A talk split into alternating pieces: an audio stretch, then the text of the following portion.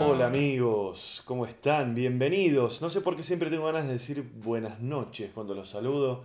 Será porque estoy acostumbrado a grabar este, esta cuestión a la noche.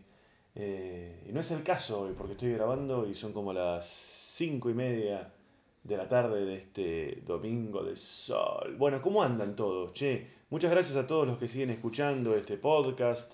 Me sigo encontrando con sorpresa, gente que me escribe desde muy lejos diciéndome que, que escucha, gente que me señala cosas muy específicas de algún que otro episodio. Les quiero agradecer eh, muchísimo. Bienvenidos a un nuevo episodio de Ezequiel está en la hierba, el podcast de Ezequiel Campa, el podcast para todos y todas. Les quiero recordar que el celular, el teléfono celular al que me pueden escribir desde cualquier lugar del mundo eh, vía WhatsApp es el 54 911 23 46 07 59. 54 o más, 54, no sé cómo será, 911 23 46 07 59.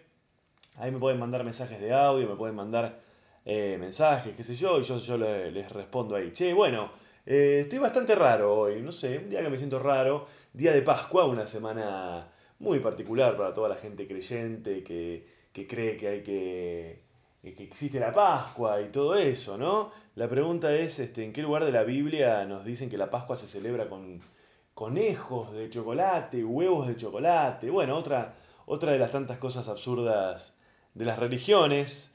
Y, y bueno, una semana, una semana eh, bastante particular para mí, porque después de estar varias semanas grabando una serie con este, dirigida por Jasmine Stewart, que ya les comenté alguna cosita por ahí, estoy em, de nuevo teniendo tiempo, vuelvo a tener tiempo, no hoy específicamente, pero a partir de la semana que viene vuelvo a tener tiempo para, para dedicarle un poco más al- al- a la grabación de esta cuestión, de estos episodios, empezar a buscar nuevamente temas para comentarles y hacer una cosa un poquito más armada. Yo les había dicho que por ahí estas semanas iba a estar, iba a estar más ocupado, entonces seguramente iba a tratar de meter episodios con, con gente, con amigos con los que tenía ganas de charlar, porque eso me facilita a mí bastante el laburo, pero bueno, ahora vuelvo a tener tiempo y a partir de la semana que viene voy a seguir metiendo episodios así, charlando con gente, pero seguramente voy a tener más tiempo para preparar temas y demás. Les quiero recordar que esto lo pueden escuchar a través de iTunes, en aplicaciones para Android, en mi página lo pueden escuchar también, que es www.ezequielcampa.com.ar. No subo más los episodios a YouTube, me sigue preguntando la gente qué pasa que no lo subo a YouTube. No lo subo más a YouTube, no es el lugar para los podcasts, así que van a tener que meterse en mi página y lo, pueden escuchar en, en, en iTunes y todas esas cosas, pero no va más a YouTube, no va más a YouTube. Bueno, esta semana fue la última semana, eh, hablando un poquito de las funciones, fue la última semana en la que hice función los viernes en el Belma. A partir del mes que viene, a partir de abril, voy a estar solamente los sábados en el Belma, porque los viernes voy a estar en La Plata. Todos los viernes de abril, pero a partir del... No todos los viernes, a partir del viernes 8 de abril voy a estar en La Plata en eh, Pasaje Dardo Rocha, sala A, calle 50 entre 6 y 7 en, en La Plata. Voy, a estar el viernes 8, el viernes 15, el 22 y el viernes 29. Las entradas están en comedia.com.ar, la función es a las 21.30 y recuerden, toda la gente que es de La Plata o de la zona que siempre me preguntan cuándo voy a estar, todos los viernes, bueno, a partir del viernes 8 en realidad, de abril, todos los viernes en, eh, ahí en el pasaje Dardo Rocha, las entradas están en comedia.com.ar. Y les vuelvo a reiterar, falta un poco todavía, pero les quiero volver a reiterar, que voy a estar en Rosario. En Rosario voy a estar dentro de dos meses más o menos en eh, plataforma Labardén, esto es Sarmiento 1201 en Rosario. Voy a estar el 4 de junio y les comento nuevamente lo que les dije ya la otra vez, que son episodios, eh, son escena, escena, oh, son funciones bastante particulares porque voy a estar grabando mi especial ahí, así que va a haber cámaras y de todo en la, en la función. Eh, también las entradas están en comedia.com.ar, ya pueden ir comprándolas, apúrense porque están volando con eh, altísima velocidad. Así que el 6 de. Perdón, el 4 de junio voy a estar ahí en plataforma Labardén en, en Rosario. ¿Qué más les quería comentar? Bueno, hay otra cosa que también suelo hacer, que es la Jam de stand-up, para terminar con los. Para terminar con los, este, con los chivos de las funciones todos los martes en Centro Cultural eh, Matienzo, que queda ahí sobre Pringles. Hay un ciclo que se llama Jam de stand-up, en el que la idea es que comediantes que laburamos de esto vayamos ahí a probar material. Así que si te interesa el stand-up desde otro punto de vista, ver cómo es el proceso de creación de los materiales y demás, ahí los martes estamos con otros amigos comediantes pasando material nuevo, probando cosas y qué sé yo. La entrada es, es gratis, se puede comer, se puede chupar algo y está buena la onda. Es a las 10 y media. A las 10 en pie, está anunciado, empieza a las 10 y media en el, en el Matienzo. Ahí está bueno, ya se ha generado casi como una comunidad y los martes en la Jam. Así que los esperamos a todos. Bueno, eh, quiero introducirlos hacia lo que va a ser el episodio de hoy en el que voy a estar charlando con Jasmine Stewart, mi amiga Jasmine Stewart. Eh, yo les había dicho que estaba grabando una serie con ella.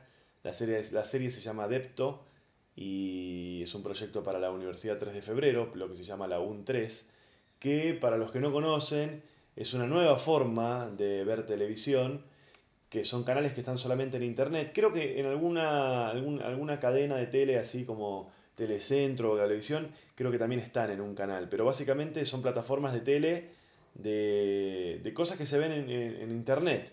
Eh, en el caso de, de la UN3, de la Universidad 3 de Febrero, tiene toda una plataforma a través de YouTube, con una aplicación para celulares y demás. Y hemos hecho una serie con Jazmín que se llama Adepto, son 10 capítulos de más o menos 10 minutos cada una.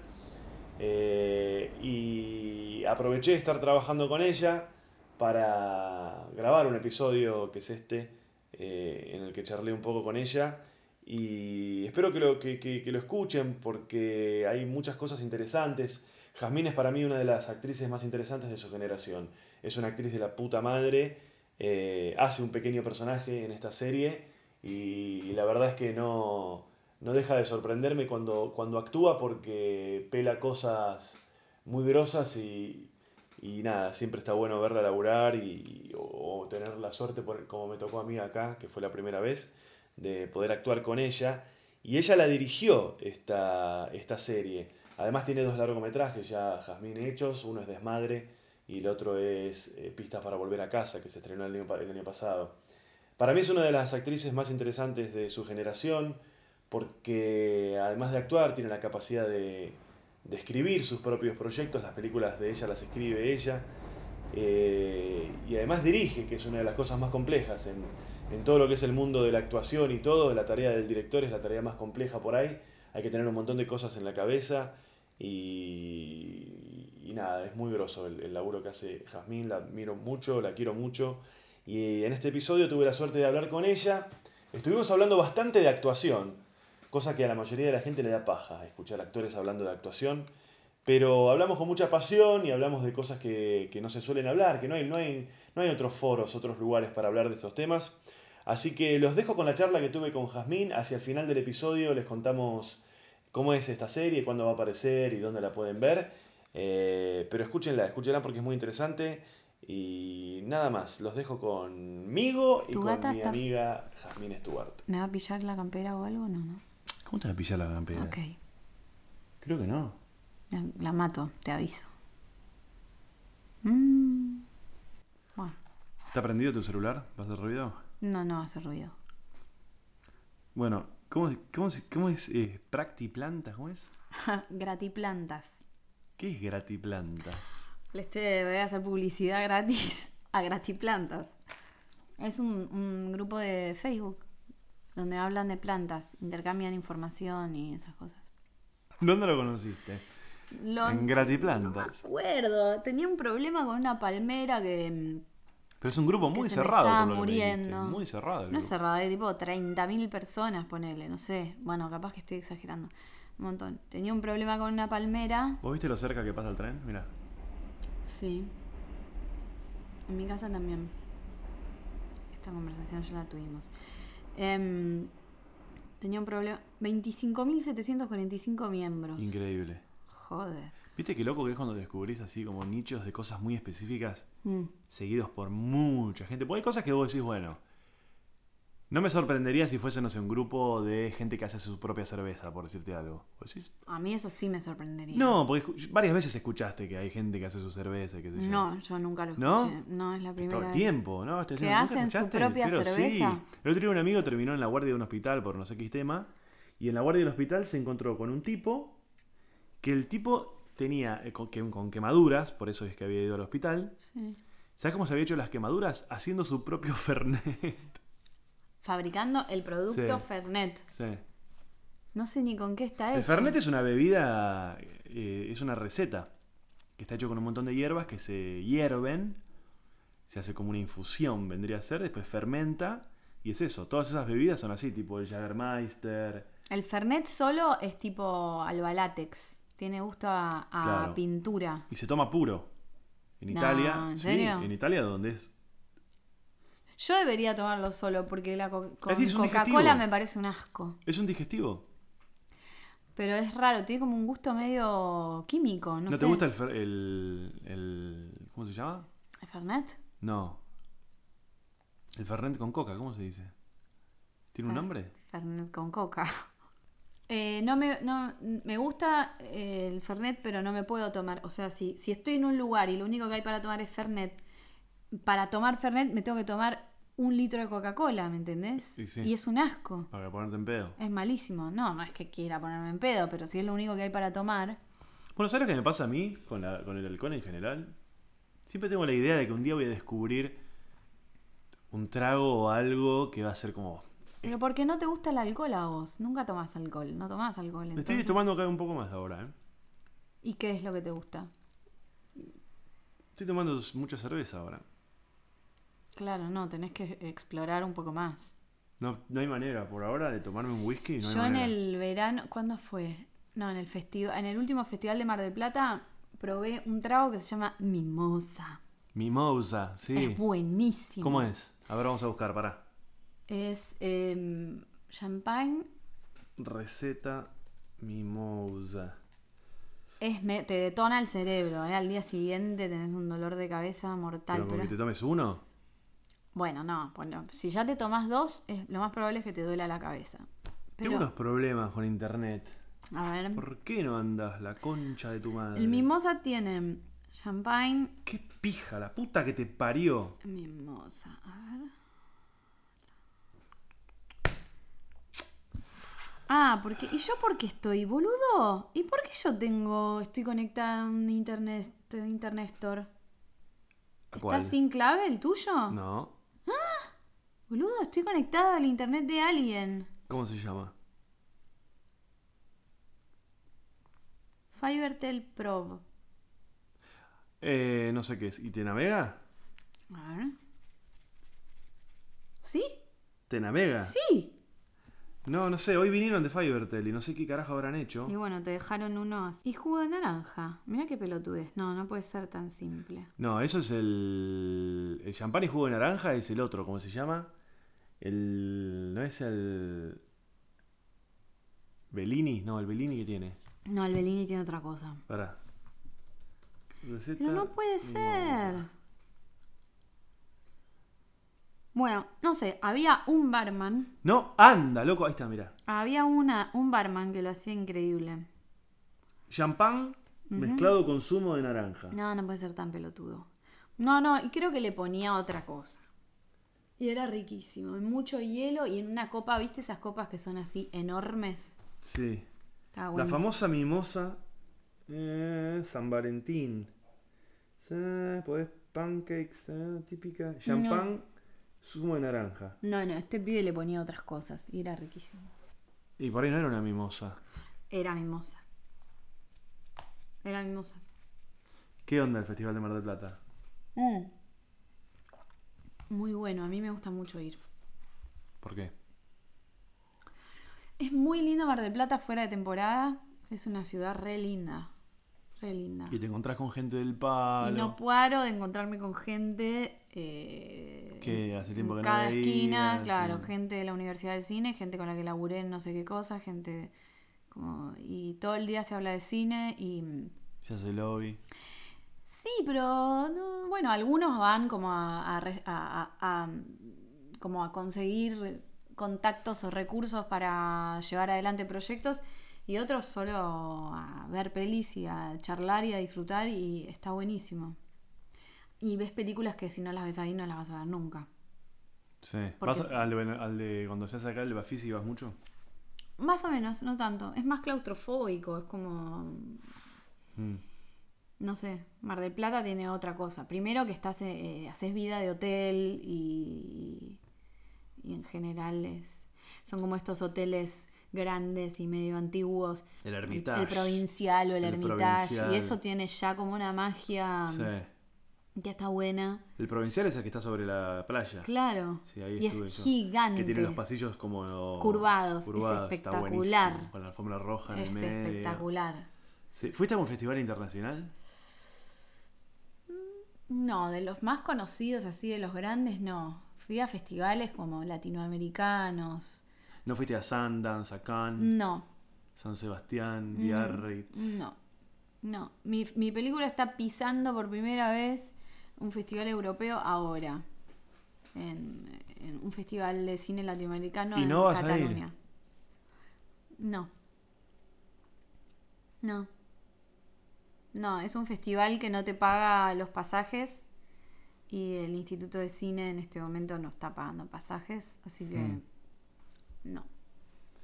Sí. El de Sundance dice que está- dicen que está bueno. Sí. Hay mucha joda, parece. En todos los festivales hay mucha joda. Terminás agotado como si volvieras de un viaje de egresados. Claro, hay muchas fiestas, mucho... Todas las noches. En el Festival de Mar del Plata hay una fiesta todas las noches. Y si estás Sí. una semana, volvés bastante agotado. Sí. Pero es muy divertido. Sí, yo no sé qué... qué... Eh, sí, claro, bueno, evidentemente es necesario para la industria, ¿no? Para que la gente se contacte, para, Sí. para ponerle laureles a los afiches. Sí, no sé. eh, y, y en general en, en los festivales hay como secciones en donde las películas premiadas reciben algún tipo de empujón económico por ahí para terminar la postproducción o para, mm, o para arrancar la, una preproducción. O... Porque, ¿viste que siempre en el cine está esa se- sensación de que no hay plata? En Argentina. Siempre está esa sensación, ¿no? No, la plata y conseguir la guita y la guita. Siempre estamos como laburando para crear la... Digo, estamos como si yo tuviese algo que ver. Como laburando para crear las condiciones de, para poder hacer una película, ¿no? Sí, Como que no hay una industria real, sino que es todo, bueno, ver, el apoyo, conseguir. sí. Pero, eh, pero en todo el mundo me parece que pasa eso. Salvo cinco estudios en Hollywood, el resto es todo ver cómo, si Telefónica pone guita, si IPF pone, Sí. si, lo- si conseguimos esto. Hay países igual, como dentro de lo que es Latinoamérica, estamos como muy bien posicionados nosotros. Es muy caro filmar. Es muy caro filmar. Eh, Hace falta mucha gente. sobre todo si lo querés hacer en tiempo, en un, en un tiempo industrial. Si no hay gente que filma por fuera de, de- del sistema industrial, no sé, por ejemplo, Mariano Ginás hace películas geniales como Balnearios o Historias Extraordinarias o La Flor, que es una peli que acaba de terminar ahora, pero por ahí tarda en filmar, solo en filmar Dos años. Claro, porque va filmando de a poquito, va sacando guita de donde puede, filma de a poco. Pero bueno, él es muy genial y puede, puede trabajar de esa manera y le da un muy buen resultado. Después por ahí hay otro tipo de películas que sí necesitan como eh, filmarse en un tiempo más acotado. Depende de cada película necesita una estructura de producción distinta, qué sé yo. Qué difícil que es filmar, ¿no? Es, Es muy difícil. Es muy difícil. Por eso la gente que lo, que lo hace bien, eh, uno lo admira tanto, porque es muy difícil filmar. Es muy difícil. No, y el público en general, el espectador común y corriente, puede fanatizarse con un director y amar sus obras y ir a ver ca- eh, cada película que se estrena de él y todo. Y, y, y aún así no sabe el esfuerzo que puede haber llevado filmar cada película. Lo, lo- lo vive como una experiencia este, Sí, de- de- con- una experiencia más de consumo. exacto. Eh, es como. Como me compro uno- una campera, me, Claro. un teléfono, una De todas formas, ahora en Argentina eh, hay como un como, como un, un- un salto cualitativo. digamos, hay productoras que están haciendo películas grandes, Mm. con, presupuest- con presupuestos enormes con, y con, digamos, con cosas que por ahí en otro momento hubiesen sido un lujo, ¿no? Sí, pero... Se están haciendo películas comerciales gigantescas Sí. en coproducción con, con productoras de afuera y qué sé yo, digamos. Lo que me gusta de este momento en particular es que están esas películas enormes, comerciales y, qué sé yo, y también hay de otras. autor, chiquitas. Me- Pero es muy difícil filmar, es muy difícil. La cantidad de cosas, por eso es tan caro. y sí, La cantidad de cosas que hay que cuidar o conseguir. sí, Cuando digo conseguir, no solamente digo de guita, sino de conseguir que la luz sí, y que el actor te dé Sí. lo que y que el, que, que el guion esté escrito sí. y que el sonido y que es muy difícil. Y es un laburo muy colectivo. Pero pen- pensalo, pensalo de la siguiente manera. Cuando vos filmás, más o menos por. Para, a ver, para por ahí la gente que no está tan habituada. De cada escena que vos haces, esa escena la filmaste por lo menos cuatro veces cada escena. Sí. Si, si tenés en cuenta que cada plano lo haces Cada tres, toma. cuatro sí, veces. Sí. O sea, cuando vos ves una película de una hora y media, Es el resultado de un Es el montón resultado de material. de 10 horas, no, no sé si de 10, pero más o menos de 10 sí. horas de filmar. Sí, y te quedas corto, ¿eh? Puede ser Y más. es un montón, es Puede un ser montón. muchísimo más. Y una toma se descarta porque hubo algo, un problema de sonido, un problema de luz, un problema con los actores, un problema del que no se paró el actor donde se tenía que parar. Sí. Eh, Sí, para el que está, para el que está dirigiendo, que está un poco pendiente de todas las áreas y se da cuenta de si hay ruido o si eh, digamos, si, si el actor, si el actor no está arrancando la toma bien predispuesto, o si hubo un furcio de, letra, o si se descolgó no sé qué cosa del fondo de la pared. el director que está ahí como mirando la totalidad, cuando por fin la toma funciona y no hubo ninguna área que falle, es, es como, como que los planetas se alinearon, es casi Sí. milagroso. Yo y te- es un milagro que se repite varias veces por jornada Y sí. y creo que uno sigue filmando para volver a sentir esa sensación que es, ah, está hecha, ¿viste? Sí, yo es muy loco. cuando, cuando hicimos eh, Depto, que alguna vez hablé en este podcast de Depto, que es la serie que escribimos juntos en la que yo actúo y vos dirigís y también actuás. Eh, yo te veía a vos eh, dirigiendo y la verdad es que no podía creer cómo tenías en tu cabeza un montón de cosas. Yo no tenía ni, por momentos no sabía ni de a dónde venía o, o de qué iba la escena que yo tenía que hacer y yo tenía que hacer la escena nada más. Y vos tenías que dirigir la escena, saber de dónde viene, hacia dónde va, qué viene después, qué viene antes, porque no se graba obviamente cronológicamente. Eh, tenés que, y tenés que cuidar todo. No Sí. solamente saber de dónde viene el personaje y hacia dónde va, sino todo. Que resulte como la pensaste, Sí, eh, que la luz esté, que te pegue. Bien, hay un montón de gente que ayuda también, un ¿no? montón. Y eso hace que todos, y eso hace que se encarezca, porque la gente. Y también una cosa que sucede, me parece, es que es bastante difícil adquirir experiencia. Sí, Porque pasa mucho tiempo por ahí entre un proyecto y otro. obvio. Eh, entonces vos de repente, no sé, un año laburás, o tres meses laburás, un año y medio no. Entonces volvés a laburar después de un año y medio, dos años, lo que sea.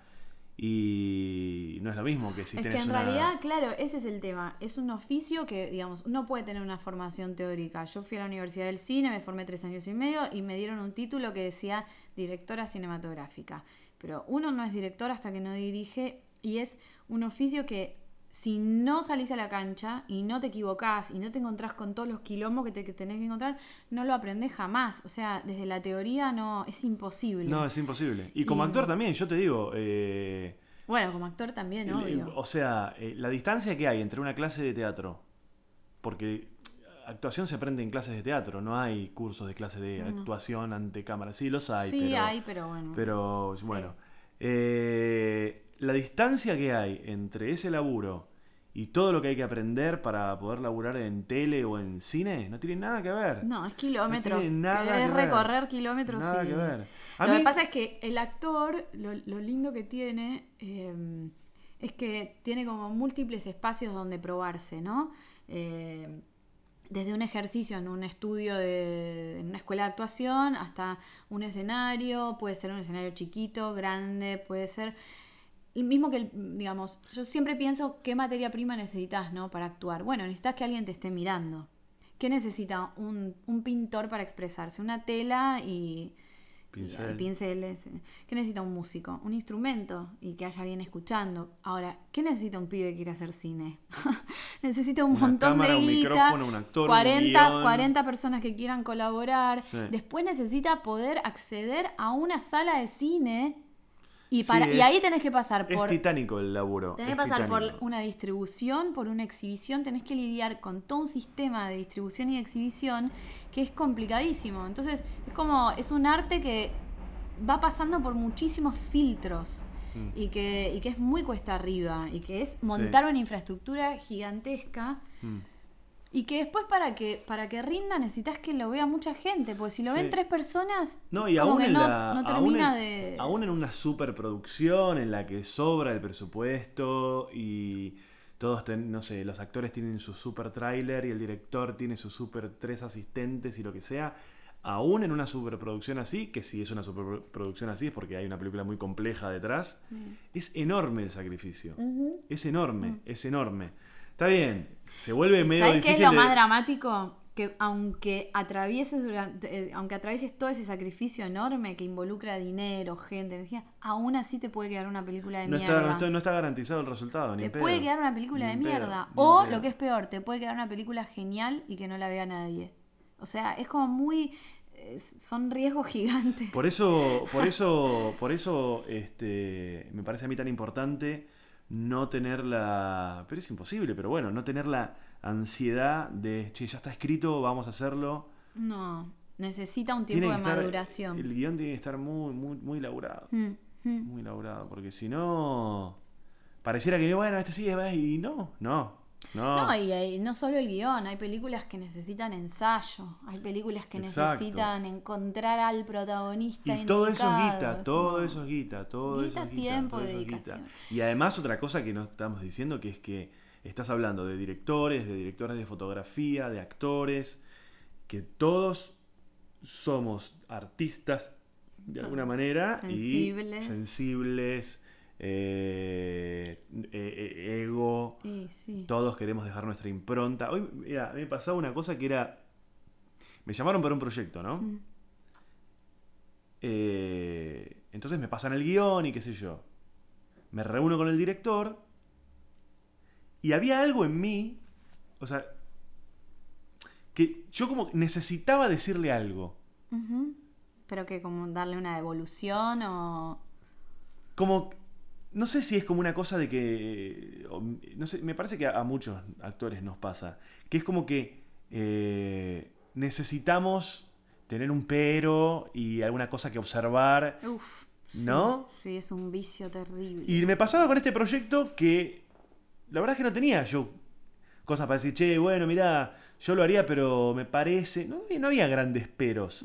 Pero yo tenía como la cosa interna, a- a- algo le tengo que marcar. No, y pero yo creo que es algo es- más del ego que de. que- No, es del ego y también es como de, de- de- es muy, está muy afianzado en lo que es la escuela de actuación en Argentina, por lo menos hay como mucha bajada de línea de los maestros a los alumnos, como de cuestiona, no vayas y actúes lo que te piden. Vos siempre tenés que cuestionar, tenés que adueñarte de tu espacio y defenderlo. Si vos crees que tu personaje usa un saquito rojo, no dejes que te pongan un saquito marrón. Tiene que ser el saquito rojo. Que está bien, pero tampoco es imprescindible. A Sí. veces uno también puede entregarse y confiar y fluir. Sí, y no todos los directores son iguales, no todos los actores son iguales. No. Aparte hay una cosa que yo también fui aprendiendo con el tiempo, que es que hay, hay momentos, hay momentos para plantear temas y, Y hay momentos, momentos que en no. donde no da.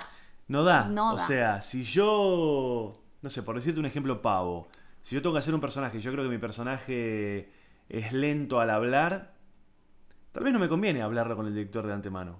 Che, mirá, yo creo que habla lento porque el pibe, eh, todo an- antes de hablar piensa lo que va a decir. Mm. Por ahí lo, lo hablas con el director de antemano y no le parece, qué sé yo. Mm. Y por ahí el momento para hacer eso es el, el- cuando dicen acción. Sí. Y, sí, ah, mira. sí. Es, es- es muy difícil, es muy difícil. Por eso hay una cosa bastante injusta que sucede, que es que los actores que laburan mucho les sacan mucha ventaja a los que no. Entonces, eso tiende a que cada vez laburen más esos actores, porque ¿qué es lo que sucede? perfeccionando. Claro, y aparte nosotros siempre hablamos de que filmar lleva mucho tiempo y el tiempo es guita, Sí. ¿no? Porque la gente labura y hay que meter tantas escenas en tanto tiempo y qué sé yo.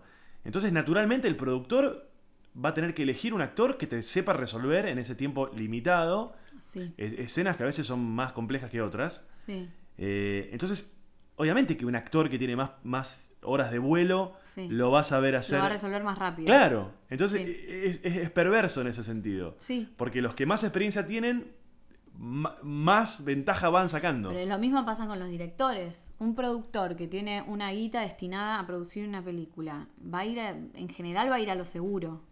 Va a ir a un guionista que ya esté probado, que ya sepa que funciona, Claro. un director que ya sepa que puede hacer un producto medianamente ¿eh? taquillero, ¿entendés? O sea, el, el sistema es ese. Yo cuando era chica y Hay muy, hay muy poca plata para arriesgar y bueno, vamos a cumplirle el sueño a este de que empiece su carrera. ese es el y tema. que aprenda. Ese es el tema. Es como si tuvieras una pistola y tenés cinco balas nada más, ¿entendés? Sí. Digamos, no vas a tener demasiadas balas y tampoco te puedes dar el lujo de no dar mínimamente en el blanco. Como un nivel de presión importante querer dirigir una película. Tendrá que ver con eso que muchas veces gente que llega a laburar mucho es gente brava porque ante esa circunstancia saca las uñas y te pasa por encima. Lo que pasa es que... eh, ¿O será las que el sistema te transforma en alguien bravo? Porque empezás a darte cuenta que no hay otra manera. No, no lo sé. eh, No lo ¿Estás sé. de acuerdo conmigo con que hay, gente, que- que hay mucha gente brava, no? Yo creo que depende del ámbito. Por ejemplo, en televisión, yo creo que si vos te fijas, eh, la, la comunidad de actores que trabajan normalmente en televisión no, no son personas bravas, pero sí son personas que tienen como un sentido del marketing bastante afinado. Un actor de televisión eh, no es solamente un tipo que va y actúa en televisión. Tiene toda una... eh, Porque cuando vos decís marketing, no decís marketing en tanto que tienen el canje con las zapatillas, sino Marketing, de- Marketing de, de- de- de venderse cómo como actuar. personaje Pero de venderse como- público. claro. O sea, es muy fuerte. Eso pero, pasa pero, en pero, televisión. pero, pero pará, porque eh, quiero hacer hincapié Lo de que nuevo quiero en decir esto. es que hay un... Porque dicho así pareciera que suena como, por ejemplo, no sé, un actor que además de actuar, eh, eh, rosquea para que le hagan la nota en una revista, tiene, va al evento de tal cosa, y me parece que vos te estás refiriendo al marketing en tanto cuando actúo y hago la escena. No, no, también estoy hablando de todo lo que hay alrededor. Porque si yo soy gerente de programación de un canal y voy a armar una tira diaria y voy a pensar quién es mi pareja protagónica, yo quiero que a ella todos la conozcan, la admiren, la deseen, que a todos les genere cierta curiosidad, em, que, que funcione como paradigma de algo, paradigma estético o paradigma... Digo, es, es, es, es una cosa mucho más amplia que que actúe bien. En televisión, la televisión funciona así, porque la televisión tiene algo como súper industrial, tiene que entrar a miles de casas al mismo tiempo, Sí. ¿entendés? Pero pará, y con la pregunta que yo te hago... Por eso digo, pero ahí en ese caso no tiene que ver con una cuestión de empuje y de llevarse el mundo por delante, tiene que ver como con una inteligencia como... eh, Específica. Sí, y en cine por ahí es otra inteligencia. Vos querés protagonizar películas y bueno, si te vendés como se venden los actores de televisión, por ahí te cueste más entrar, porque el cine es otra cosa, es otro público, los productores de cine son tienen otra idea estética o, o artística. Sí, otras necesidades. Ah, eh, eh, y digo, y a un director conseguir fondos para poder dirigir su película, también la estrategia es otra. Es cómo vos vendés tu proyecto, cómo vendés tu punto de vista, o tu estilo, o tu, tu mirada como director. Es más, más complejo aún. Pero sí es cierto que hay algo como de. Eh, de tener cierta, cierto nivel de autoafirmación en cualquiera de los casos. Hmm. No es un lugar para gente muy dudosa, muy... Sí, a mí me interesaba lo que estabas diciendo vos del marketing. eh, que creo que lo hablé con, con. ¿Con quién lo hablé? Con Nico Vázquez lo hablé en un episodio. Del marketing de. Pero ya de- del marketing de. Del marketing que aplicás a tu manera de actuar. Mm, ¿No? Tipo. Sí, sí, obvio. eh, que el plano mío sea más cerrado para que parezca que. Que para soy más tra- importante. Para que transmita que soy más importante, que la, que- que la escena termine con un plano mío, sí. eh, que la luz esté pensada para mí. y- Sí, obvio. O, o ir a patearle la puerta al Hay guionista para que actores me que, no quieren actuar maldad. Hay actores que solo quieren actuar personajes benévolos, heroicos, eh, inteligentes. No quieren creer, actuar no estupidez, no quieren actuar maldad. Y, bueno, pero eh, porque de alguna manera sienten que eso les va a garantizar la fidelidad del público por siempre, eh, digamos. eh, Es muy raro. Yo. eh, Digo, ¿viste lo, cuento como algo que a mí me parece directamente como una locura, pero, Sí. pero digo, funciona o tal vez a ellos les funciona, no sé, no, no sé. No, eh, Yo no no entiendo, quiero- yo no, entiendo, decir, no entiendo tengo el- ganas de decir algo. no entiendo lo artístico, o sea, yo no entiendo, no puedo, no puedo este, imaginar lo artístico sin un nivel de riesgo. No entiendo Sí. cómo alguien no quiere correr un riesgo en el plano de lo artístico. Es, es un condimento que yo no entiendo Pero para cómo mí alguien es- quiere evitarlo. Pero para mí es. Me parece que es como... Es algo, es algo no solamente que no hay que evitar, sino que es algo que debe estar. Y pero no lo piensa todo el mundo así. Pero lo que pasa es que hay lugares en los que no hay posibilidad de correr riesgos. Eh, bueno, claro, y, y prefieren quedarse ahí, como en lugares, eh, lugares cómodos. Que también hay, hay actores eh, que hicieron el camino opuesto. Por ejemplo, Robert De Niro es un chabón que hizo de todo, boludo. Que se animó a ser el hemipléjico, el asesino, El el- nazi, todo. sí. Y últimamente el chabón dijo, basta, yo voy a hacer comedias Ah, y me voy a soy cagar un de viejito risa. de saco. Y me voy a cagar de risa. Sí. Y digo, bueno, está, es una decisión. Pero que, que, que esa sea una decisión desde el, desde el comienzo no, no, no lo entiendo mucho. Es como que te perdés lo más divertido de este oficio que es. Mm. Hoy en el diario está Isabel Huppert, que es una actriz francesa que a mí me encanta, diciendo, a mí me gusta provocar, me gusta sacudir al que está mirando, correrlo, del, hacerlo sentir un poco incómodo, ¿no? Sí, hay, bueno, también hay, hay proyectos y propuestas para todos los gustos, hay cosas más, qué sé yo, eh, más clásicas, hay cosas que arriesgan más, hay, hay de todo, pero qué... A mí me pasa, a mí me pasa, viste que van pasando los años, nosotros tenemos más o menos la misma edad, Sí. Y a veces te olvidas de las razones primarias que te empujaron a, a intentar ser actriz, actor y qué sé yo. Mm. Pero cuando ves a un actor que te hace recordar por qué quisiste ser actor, Sí. es como que te volvés a enamorar de la profesión. Es como que yo me siento como... eh, eh, a mí me pasó, a mí me pasaron dos cosas que me hicieron a mí como decir, a ver, ¿qué es esto de ser actor? Una fue que yo en el, en el- en el colegio secundario yo era eh, el quilombe, no, no, no era el quilombero, yo siempre fui bastante tímido. Yo era como el bravo. De hecho tengo observaciones en mi boletín de cuarto grado del profesor diciendo cuida tus comentarios, a veces molestan. Me acuerdo de memoria. Sí.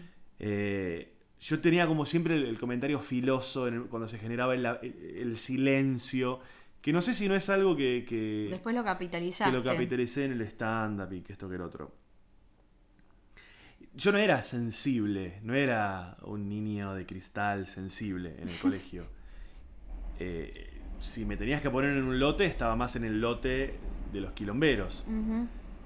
Y hubo dos situaciones que a mí me, me derivaron en que, ay, ¿qué es esto de actuar y qué sé yo? Aparte, imagínate que yo fui al colegio... eh, ¿Qué pasa? Estornudó. ¿Eso fue un estornudo? O sea, yo me crié en San Isidro, rugby, eh, colegio de doble escolaridad, inglés, zona norte y qué sé yo. Eh, después se abrió un poco la cosa, pero en la época esa, decir yo quiero ser actor es decir yo quiero ser falopero, reventado, pobre, puto, Qué todo locura, eso, boludo. ¿no?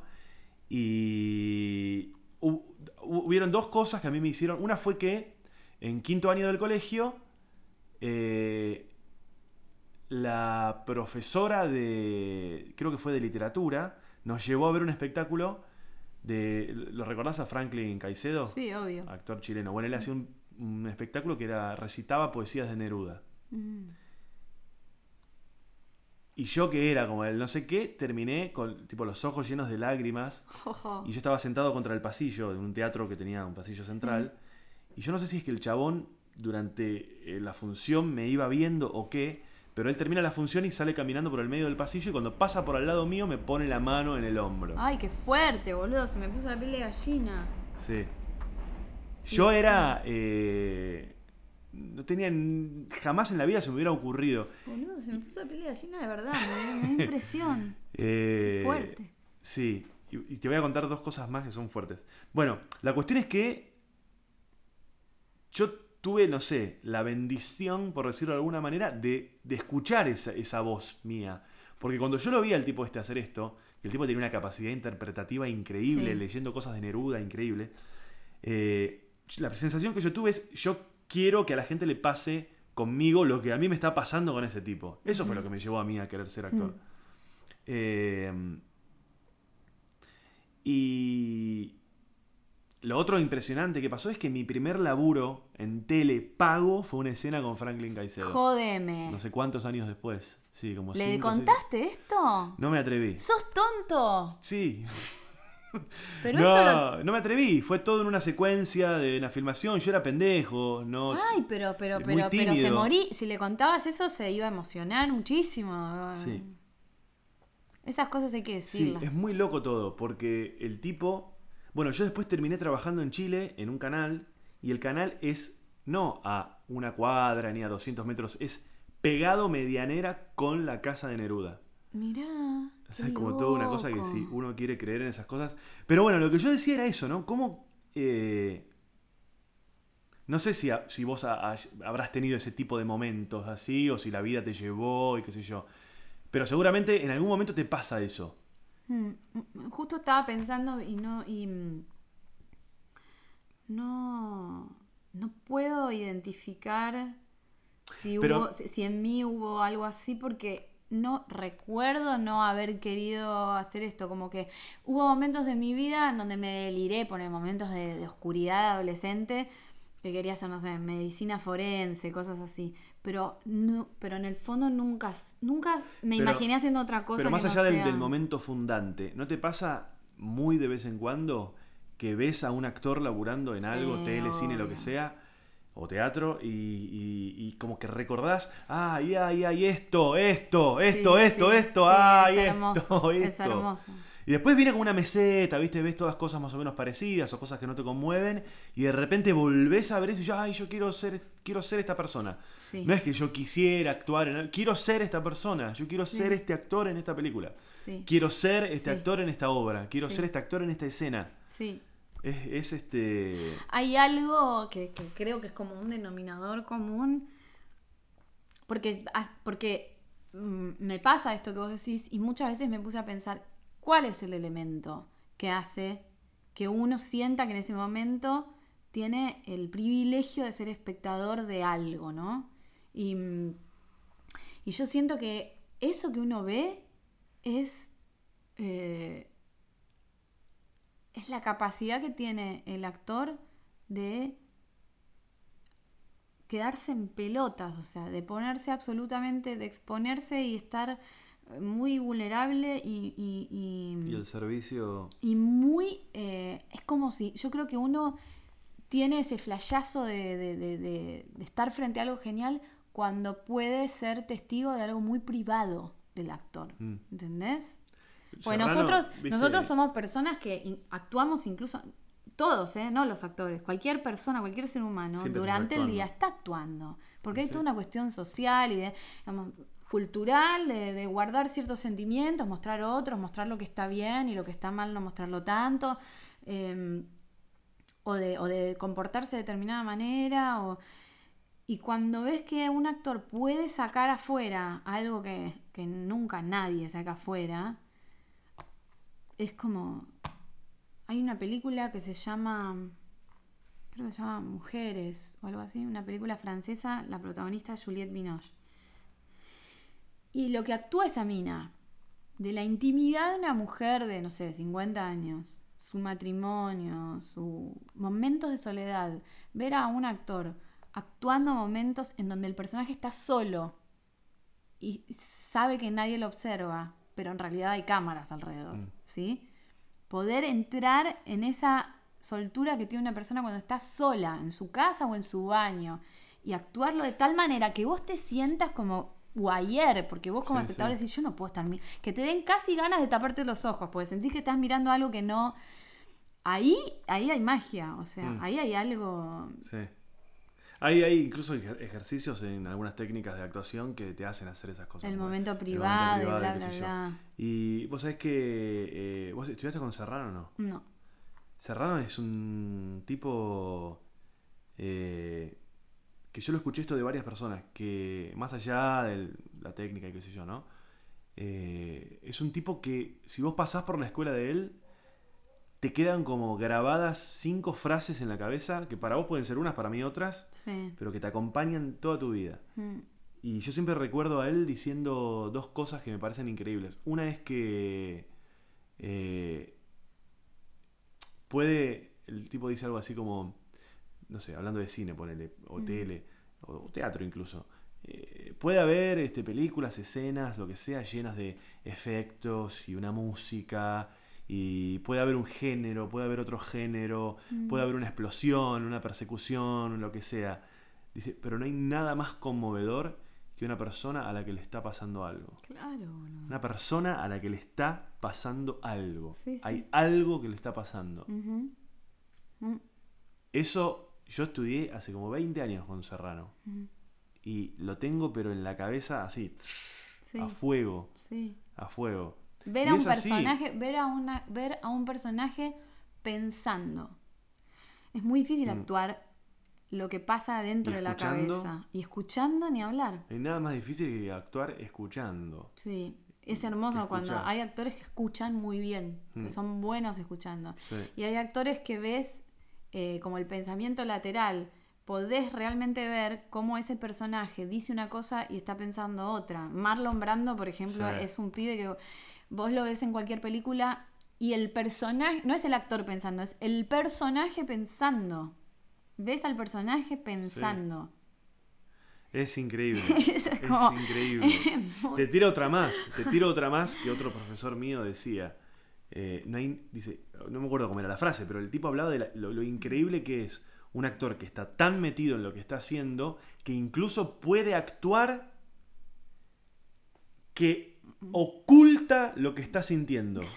O sea, siempre los actores laburamos para que nos suceda algo. Sí, para que se vea. Imagínate la instancia superior que es, suponete, eh, ponele, no sé, yo estoy haciendo una escena con vos en la que estoy muy conmovido y estoy llorando, ponele. Mm. Y, o sea, la tenés tan clara que yo puedo estar, tipo, haciendo un esfuerzo para no llorar.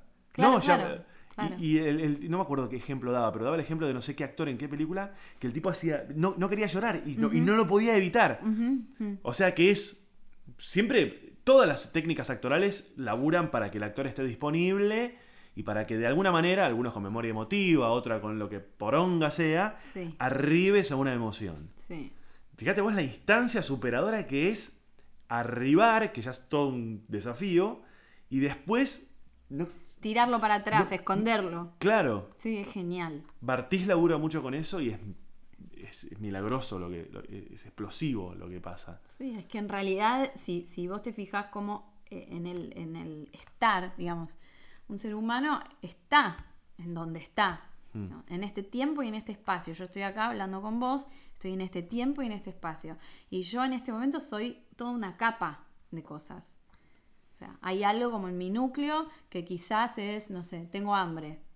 Esa Mm. por ahí es, es- es algo como primitivo que está adentro en el fondo. eh, Sí. y después está, eh, no sé, que estoy cómoda y me gusta estar acá. Y después está que estoy pensando en lo que estoy diciendo porque hay un micrófono enfrente mío. Y después está, y son capas, ¿viste?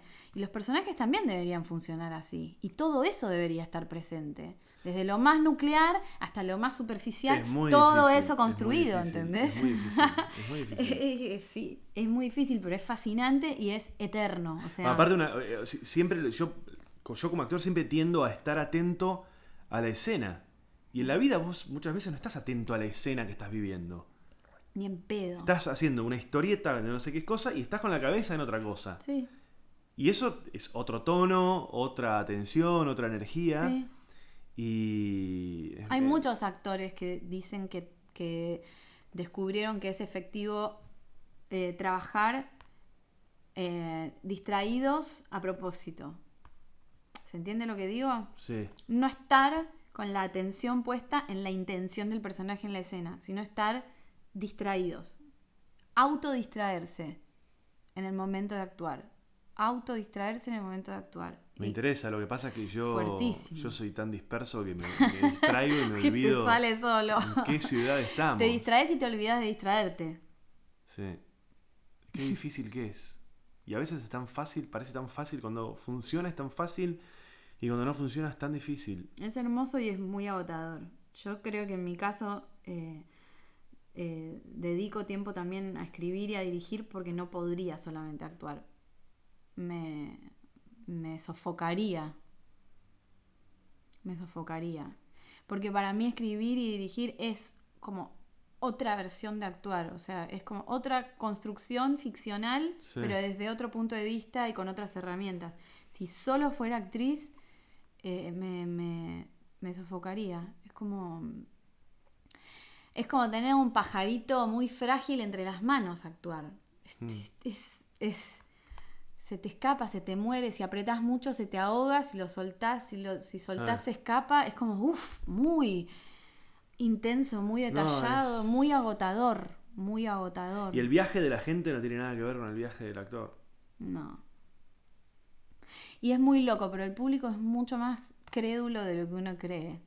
O sea, viaja Sí. mucho más fácilmente la imaginación del espectador de lo que uno cree. Sí. A veces uno construye grandes cosas y qué sé yo, y en realidad por ahí hacías menos, más chiquito, y el A tipo lo- a viaja, mí- ¿viste? A mí lo que me fascina es que hay un abanico infinito de maneras de abordar la actuación. Tenés desde actores que están seis meses buscando el personaje y si el personaje es un médico, se meten seis meses en un hospital Sí. y no sé qué, y logran algo increíble, como por ahí, no sé, Daniel Day-Lewis tiene fama de hacer esas cosas. Sí. Creo que Marlon Brando también. Mm. Muchos actores de Hollywood hacen eso porque tienen guita y puedes tomarte seis meses para ver cómo es pescar el salmón rosado en no sé dónde y lo pueden hacer.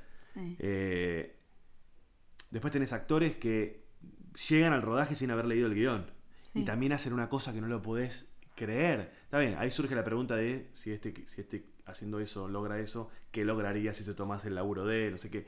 Pero es infinito el abanico de maneras de encarar la actuación en general. Sí. Y a la vez, en cada una de esas formas, hay tipos que hacen cosas increíbles. Sí. Desde el actor más aplicado, que tiene todo el, el guion todo anotado y con cosas y marcas, y acá voy a decir esto y cambia la palabra y se acuerda del, al, al detalle el texto y sabe de dónde viene, y el actor que no tiene ni idea, que llega fumándose un porro al set. No, hay actores que necesitan pelotudear hasta que decís acción. Mm. Porque si se concentran, eh, eh, se les caga la. la Se vuelven muy mentales. Entonces ne- los ves a propósito. A mí no me sirve para a nada. propósito pelotudeando con el sonidista. Y A vos decís, no pero este pibe, para ¿cuán- nada". ¿cuándo, cuándo se va a, a concentrar este pibe? No, no se concentra. Esa es su manera. El- yo creo que el- el- la joda está en. La vida es muy corta, pasa muy rápido. Y la joda está en descubrir qué es lo que te sirve lo antes posible. Mm. ¿Cuál es tu manera? Y para eso tenés que hacer. Tenés que hacer y hacer y Sí. hacer y hacer y equivocarte y hacer y Sí, hacer. a mí personalmente, a mí no me gusta ponerme como ejemplo, pero yo personalmente eh, soy tan mental que si me pongo a hacer un trabajo mental al momento de actuar, Te cuando voy a hacer la escena no estoy haciendo otra cosa que pensar. Es una cagada. Y no va eso. Salvo que seas un mimo que puedas replicar a la perfección lo que es ahí. No, no va. No. No lo logro. No hay manera. Bueno, a mí me pasó eh, por ahí en Pistas para Volver a Casa, la peli que dirigí, de estar dirigiendo a, a Erika Rivas y a Juan Minujín. Y siempre cuento esto porque es maravilloso, porque los dos son absolutamente geniales y muy talentosos, pero tienen como. como. eh, en- encaran la escena como por lugares distintos. Sí. Erika es como súper eh, visceral y muy arriesgada, y en cada toma hace algo distinto. Y recontra, o sea, es como si trabajara desde un lugar casi como inconsciente, entonces se deja llevar por un impulso y va. Y Juan es como que toma una decisión y metódicamente la va mejorando toma a toma. La va enriqueciendo, la va mejorando. Los dos llegan como a resultados alucinantes, Mm. pero es impresionante como... Pero, y es lindo ver también como un actor tiene un método y, y te pide a, a vos como director que lo acompañes o que le garantices el espacio que necesita. En la edición te querés matar después. Y es, es arduo, pero es muy interesante también. Mm. Eh, pero es lindo cuando un actor llega al set y enseguida uno como director percibe, ah, ok, él necesita esto, necesita un segundo de silencio antes o necesita hablar mucho. Hay actores Sí. que necesitan hablar mucho y entender y analizar. en esa escena específica. Por ahí en otra escena, en otra historia, necesita otra cosa. Sí, pero está bueno, es muy importante, va, yo estoy cada vez más convencida de que esa, como, como que esa sincronía entre el director y el actor es muy importante. Mira, y, y mira, Percibirse mutuamente, porque eh, Claro, es un sí. trabajo... Pero mira lo que te- mirá- mirá hay, hay otro desafío atrás de todo eso. Que es el desafío de pensar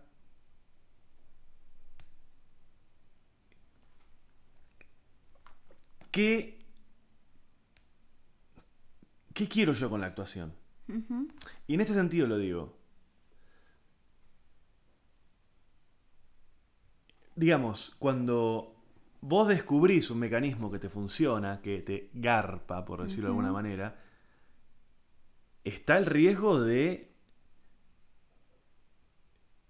dejar de, que- de- de- de buscar y de crear y de ponerte en riesgo y de, obviamente, de empezar a, a repetirte, Sí, ¿no? Sí. O sea que no solamente está toda esta tarea que nosotros estamos diciendo, sino que cuando el actor llega a su casa después de un día de, después de un laburo, después de un proyecto, de lo que sea, el actor también piensa, hay una frase eh, que en una canción de Facundo Cabral, que yo no sé si la es una frase de él o la tomó de algún lado, que él dice eh, que hay que tener cuidado con los elogios, porque el hombre que acepta un elogio empieza a ser dominado.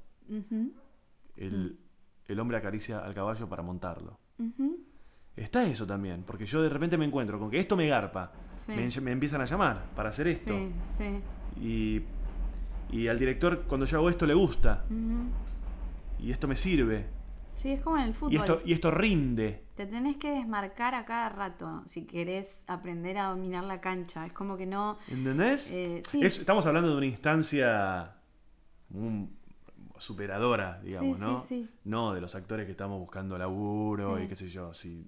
Y también entender que, va, por lo menos yo, yo nada, acabo de cumplir... Pasa con 40 los músicos también, que pegan esos volantazos que vos decís, pero venías haciendo todas canciones con un piano y una batería y de repente el siguiente disco es en China con unas... Sí, no, y eh, esto, ¿no? Como que mm, eh, a esta edad yo me doy cuenta de que mm, una cosa muy importante A para... esta edad, digamos, 50 y... 40, forro. 53.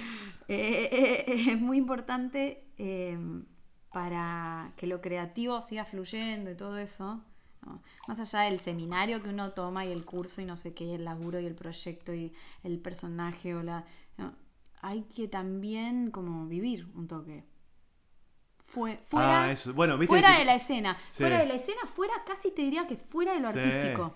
Bueno, viste que Fuera empieza... de lo artístico, vivir, o sea, viajar Sí. en subte, mirar la gente, eh, no sé, irte a una montaña Sí, que te interesen y mucho mirar otras como cosas. el comportamiento de los pájaros. Que te no sé. interesen mucho otras Sí, cosas. men, porque lo que pasa es que el arte cuando el se el arte cuando se devora a sí mismo es uf, Es men, muy difícil actuar es el paso del tiempo. Es muy difícil actuar el paso del tiempo, actuar que tenés una experiencia que no tenés. Mm. Por eso viste que a esta edad, e incluso un poquito más adelante también, empiezan a aparecer en per- personajes mucho más interesantes. Porque la gente Porque se vuelve más interesante. Claro, Porque viviste. claro.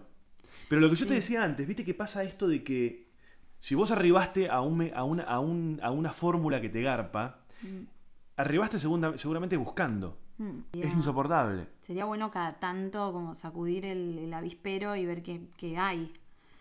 Eh, Eh, Y pero ese es el balance, ese es el balance que uno tiene que encontrar. A mí yo venía, yo me recibí en la carrera de cine y mm, era un momento en el que no había mucha industria. Estuve seis años haciendo tira diaria sin parar y hubiese podido seguir. verano del 98. Verano del 98, no sé, los buscas. Fue Unitario. un unitario con otro lenguaje y otra cosa, pero yo desde que empecé a laburar en el 98 estuve para el otro con mm, sin tiempo para Industria. ensayar. Claro, fue buenísimo. Y me quedé un año encerrada en mi casa escribiendo una obra de teatro que para todo, para todo el mundo me... Y agradezco haber podido bajarme de, de- de- y con una urgencia económica que también Y yo sí, decía, porque la- la loco, platita me estoy platita". gastando todos los ahorros, estoy lo- enorme para mí. Es que no salto, no salto, no salto cualitativo, digamos, la obra fue buenísima persona, o sea, fue un momento en el que dije, yo puedo tomar la rienda- las riendas de lo que yo quiero contar y de lo que quiero investigar. Porque hacer una tira, o sea, primero que viste instalar. Eh, lo que quiero decir es No, no, no, pero decís, instalarte las en una cosa que- tan, tan demandante como hacer una tira. Sí. Porque es guita que sigue entrando y, es- y estás Y como la en, calle un, te y en un reconoce. universo medio resultar muy adictivo. Vamos a venderle un poco a la gente esto que estuvimos haciendo. Dale. Estuvimos haciendo una serie Sí, así es. que se llama Adepto. Es una serie. ¿Viste, a- lo que, voy- ¿Viste lo que te mandé hoy? No. La nota esta sobre todas las dificultades. Ah, sí. ¿La leíste? Tal cual. No, no la leí, pero vi el titular. Habla de todos los temas de la serie. Mm. El propietario Garca, eh, que no te arregla lo que tenés roto, que te quiere aumentar lo que no corresponde, Sí. las inmobiliarias. Mm, Sí. Este. Creo que, mm, que es una, fue una manera interesante de, de hacer como una especie de catarsis de temas que nos venían afectando, ¿no? Como eh, para el que no sabe, Depto es una serie de 10 capítulos de entre 10 y 15 minutos de duración. Una serie web. Es una serie web que va a estar en la plataforma de un 3TV. Es comedia y surgió de nuestros propios problemas Estábamos en, un, mo- inmobiliarios. estábamos en un momento en el que hablábamos regularmente y siempre los temas eran. rondaban el tema de necesito mudarme, voy a mudarme, debería mudarme, estoy buscando, estoy mirando.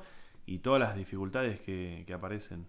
Lo que está bueno, entre otras cosas, pues creo que está bueno lo que hicimos, es que no caímos en la cosa como de bajada de línea. De denuncia social. de claro, No, exacto, exacto. Para nada. Eh, y creo que está buenísimo que exista la posibilidad, no sé en qué otro país existe la posibilidad de hacer series web con un presupuesto acotado, pero con un presupuesto Mm. y... eh, y creo Yo- que me parece que, que la igual- televisión como la conocemos Claro, a eso iba. ha fallecido, amigos. Está, está, está ahí medio. Está agonizando. Sí, sí. Salvo que, no sé, se empiece, se, se le dé una vuelta de tuerca a la programación y se empiecen a generar otros contenidos. Se atomizó Pero- mucho, se atomizó mucho el rating. Antes había tres programas que lo miraba toda la gente. Sí. Ahora hay 100.000 programas y cada per- 10 personas miran uno, 10 personas miran otro. Sí. Pero bueno, respecto Y de yo creo que debe haber bajado el encendido en general de la televisión, porque teniendo internet, eh, se fue mucha gente al cable, se fue mucha gente a internet, Facebook, Netflix y qué sé yo. claro. eh, y todas esas cosas. Pero bueno, a ver qué tengo ganas Creo yo que de son, decir. son formatos eh, que van un poco acordes al nivel de atención que podemos sostener hoy en día. Estamos todos como Hmm. muy fragmentarios en cuanto a la, a la- a la- Sí. a la atención que podemos prestar y son contenidos de 10 o 15 minutos, cosa que te podés ver un capítulo de una serie en un viaje en Bondi. Eso Sí, es lo loco. O te ves sea, toda la serie en dos horas. o te ves toda la serie en dos horas. eh, Que bueno, digamos. Tiene no, sus pros y sus contras. tiene sus pros y sus contras, pero dentro de lo que es ese formato se puede ir refinando un lenguaje audiovisual y hacer cosas realmente buenas. Creo que Mm. cada vez se están haciendo cosas mejores.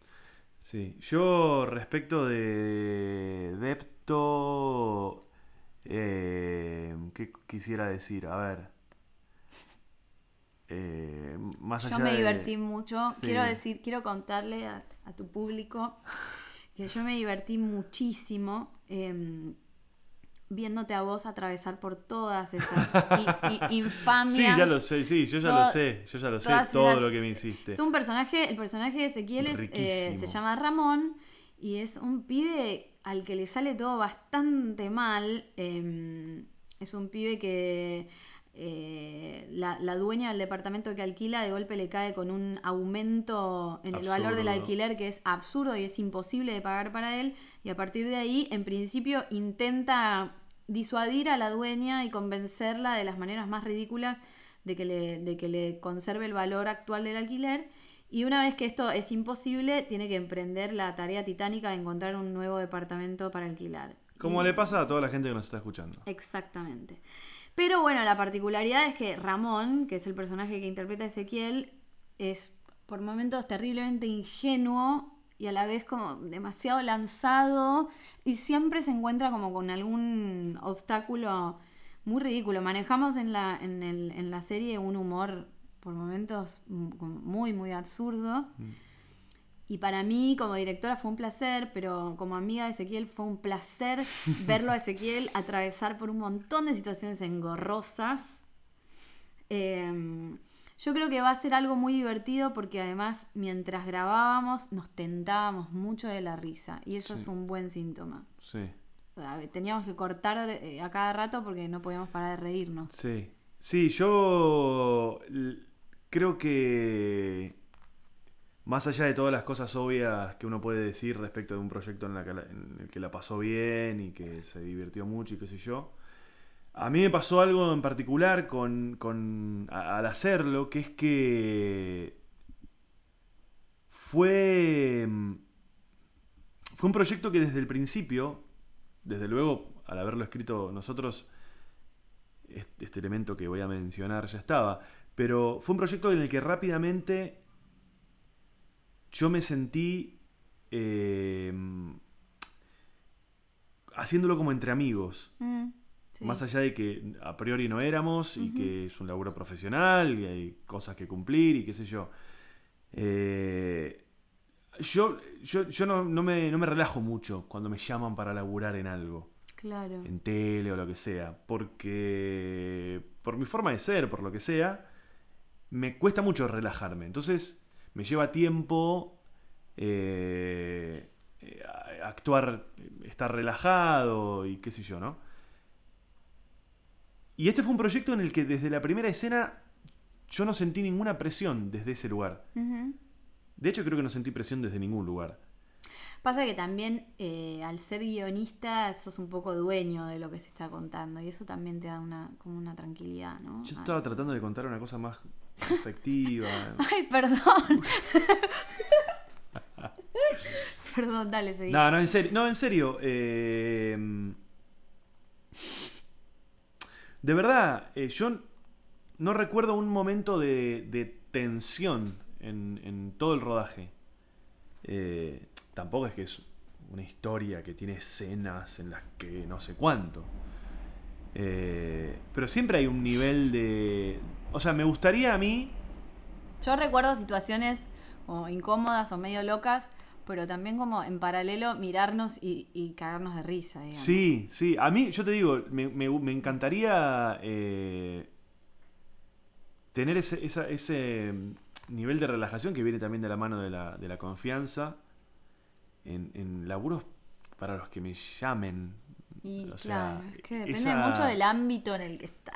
Porque Sí. Una cosa es trabajar como laburamos nosotros, este, con un equipo como muy bien ensamblado y con buena energía y qué sé yo, y otra cosa es trabajar en un canal de televisión, ponele, donde hay como una cosa más fabril. Más fría. Sí, más, más industrial. En donde a veces también es maravilloso lo que pasa.